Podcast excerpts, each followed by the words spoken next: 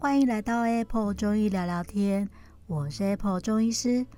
在这里要跟你分享一些中医儿科的小故事，育儿的点点滴滴，希望透过中医保健的概念，能够帮助到更多的爸爸妈妈，在陪伴孩子成长过程当中，可以健康、喜悦、快乐的成长。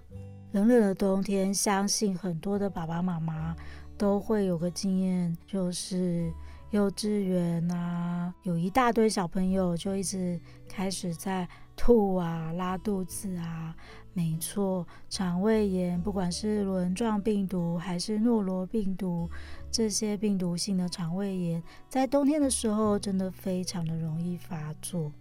那这阵子也好多爸爸妈妈就带着小朋友来。尤其是诺罗病毒造成的这些肠胃炎，很容易是全家大小一起得哦。所以门诊常常会见到，诶，全家的小孩跟大人都来报道了。那通常在诺罗病毒流行的季节啊，可能小小孩的症状真的会比较严重，可能拉得很厉害，吐得很厉害。但是在大人来说啊，嗯，就可能只有比如说肚子胀气，诶，怎么觉得这个礼拜都胀胀的那种感觉。那这时候啊，很有可能你的身体也已经中了这个病毒，所以说这阵子勤洗手绝对是啊、呃，不管预防任何病毒性的肠胃炎最重要的一件事情哦。那前几天门诊就一一个很有趣的现象哦，就是刚好啊，同一个幼稚园的小朋友就嗯、一起遇到了，然后他们就一起进来看诊。那看诊的时候啊，就发现说，诶，有一个小朋友，他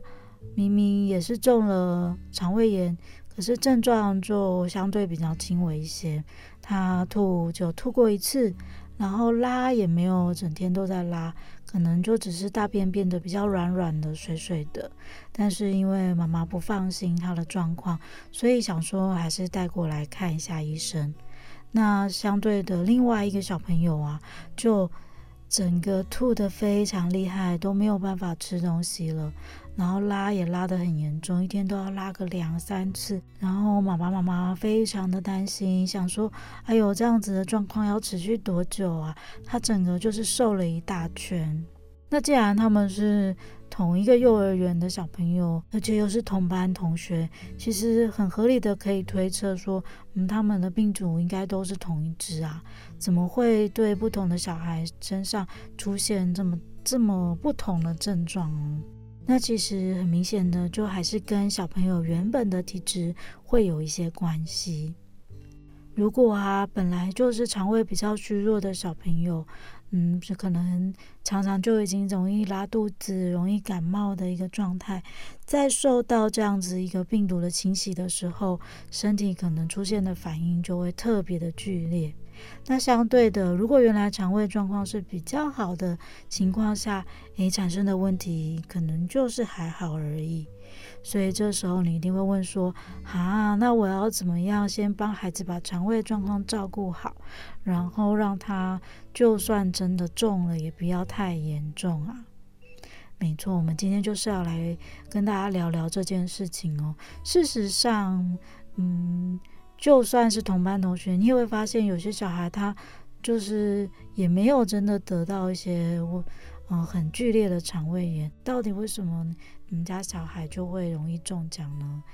事实上，因为我们肠胃的消化吸收是每天都在使用的，你每天总都要吃饭吧？吃饭的时候就会经过食道、经过胃、大肠、小肠这些吸收的部分。那当然，每天都要用到它的时候，就要好好的去保护它啦。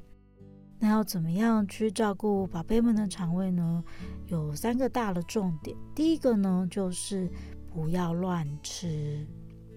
就像之前有提到的，小朋友其实真的不大需要怎么样再去补他了。他的身体如果好好的，其实就是正常吃，然后吃健康营养的食物就好了。可是偏偏大家可能连吃健康营养的食物这件事情都常常做不到哦。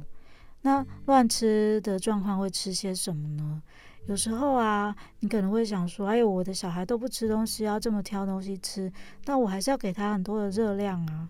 那可能就会想说：“啊，不然像是炸鸡啊、薯条啊，或是嗯、呃、披萨啊，这些热量最高了，我就常常让他吃这些东西，这样子他不就可以嗯、呃、整个吸收得很好吗？或者是……”有一些小孩子下课了，就觉得啊，他很饿啊，那要给他一些高热量的东西。诶，我给他补充巧克力啊，啊，他又吃不多，然后吃少少的热量就很高，不是对他来说很好吗？可事实上啊，这些东西不管是油炸的、油腻的，或是甜食、饼干、糖果等等的，通常就是搞坏小朋友肠胃最大的元凶哦。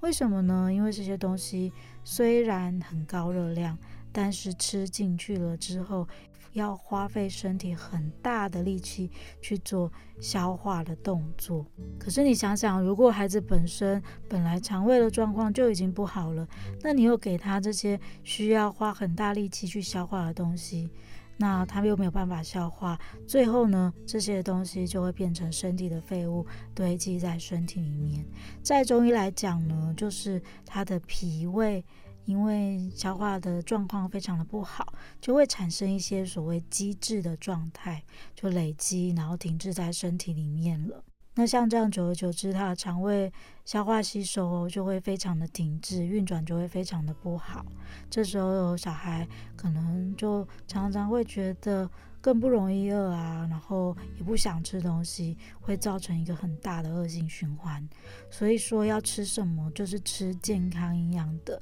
正餐，我不管是饭菜肉，正常的东西吃就好了。那小朋友真的。有一些挑食的状况的话呢，其实挑食真的没药医，就是要好好的去跟他沟通，慢慢的去引导他吃一些，嗯，他不愿意吃的东西，可能就少量吃一点点。那其实有时候他就会真的发现说没有那么可怕，然后就可以吃得进去了。另外第二个重点呢，是要保持他大便的通畅。其实我们发现很多小朋友啊，在肠胃比较嗯、有些积滞的状况，或者是说他的嗯、真的水喝的太少的时候，他的大便就常常会堆积在身体里面。那你想啊，这些东西在身体都是代谢的废物了，然后一直在身体里面又非常久的时间，一定会对整个消化吸收造成非常大的影响。那如果下面一直堵住了都没有通，那上面怎么还吃得进去呢？所以在大便很不通畅的情况下，其实身体就会容易产生多余的一些火气，这些状况对小朋友的肠胃是非常不好的。所以说要想办法保持孩子的排便通畅，那你可以让他多喝一些水分，而且要小口小口喝。注意他有没有喝到足够的水分。另外一个啊，是要可以吃一些，嗯，真的比较利便的食物，比如说像木瓜、火龙果啊、奇异果啊，或是蔬菜类，像白木耳啊、黑木耳这一些的，去让他的大便比较通畅。那通了，自然就吃得进去，然后他的肠胃就可以恢复到一个比较正常运作的状态了。那第三个重点呢，就是要去增加他的免疫力。嗯，那要不厌其烦的再跟大家提醒，免疫的关键还是睡觉跟喝水。你看哦，整个肠胃道的黏膜都是湿湿润润的。如果你的身体水分不够的时候，东西进去了，它也没有办法好好的吸收，那也没有办法发挥肠胃应该要有的防御能力，当然就人容易让这些病毒容易侵袭到你的肠胃去了。那早睡一直都是让身体可以加强免疫力的不二法则哦。在小小孩来说，真的真的，如果可以的话，九点九点半就应该要去睡觉了。在十点之前，让孩子进入到深层的睡眠，不管是对他的生长，或是对于他的免疫力来说，都是非常有帮助的哦。所以啊，综合以上，你会发现说，这个时间点，虽然很多肠胃炎，我们也可以尽量用洗手的方式，让小朋友比较不要容易得到。真的不小心得到了，可能也会因为他身体，嗯、肠胃的状况本来就比较好，所以说就不容易出现太剧烈的状况。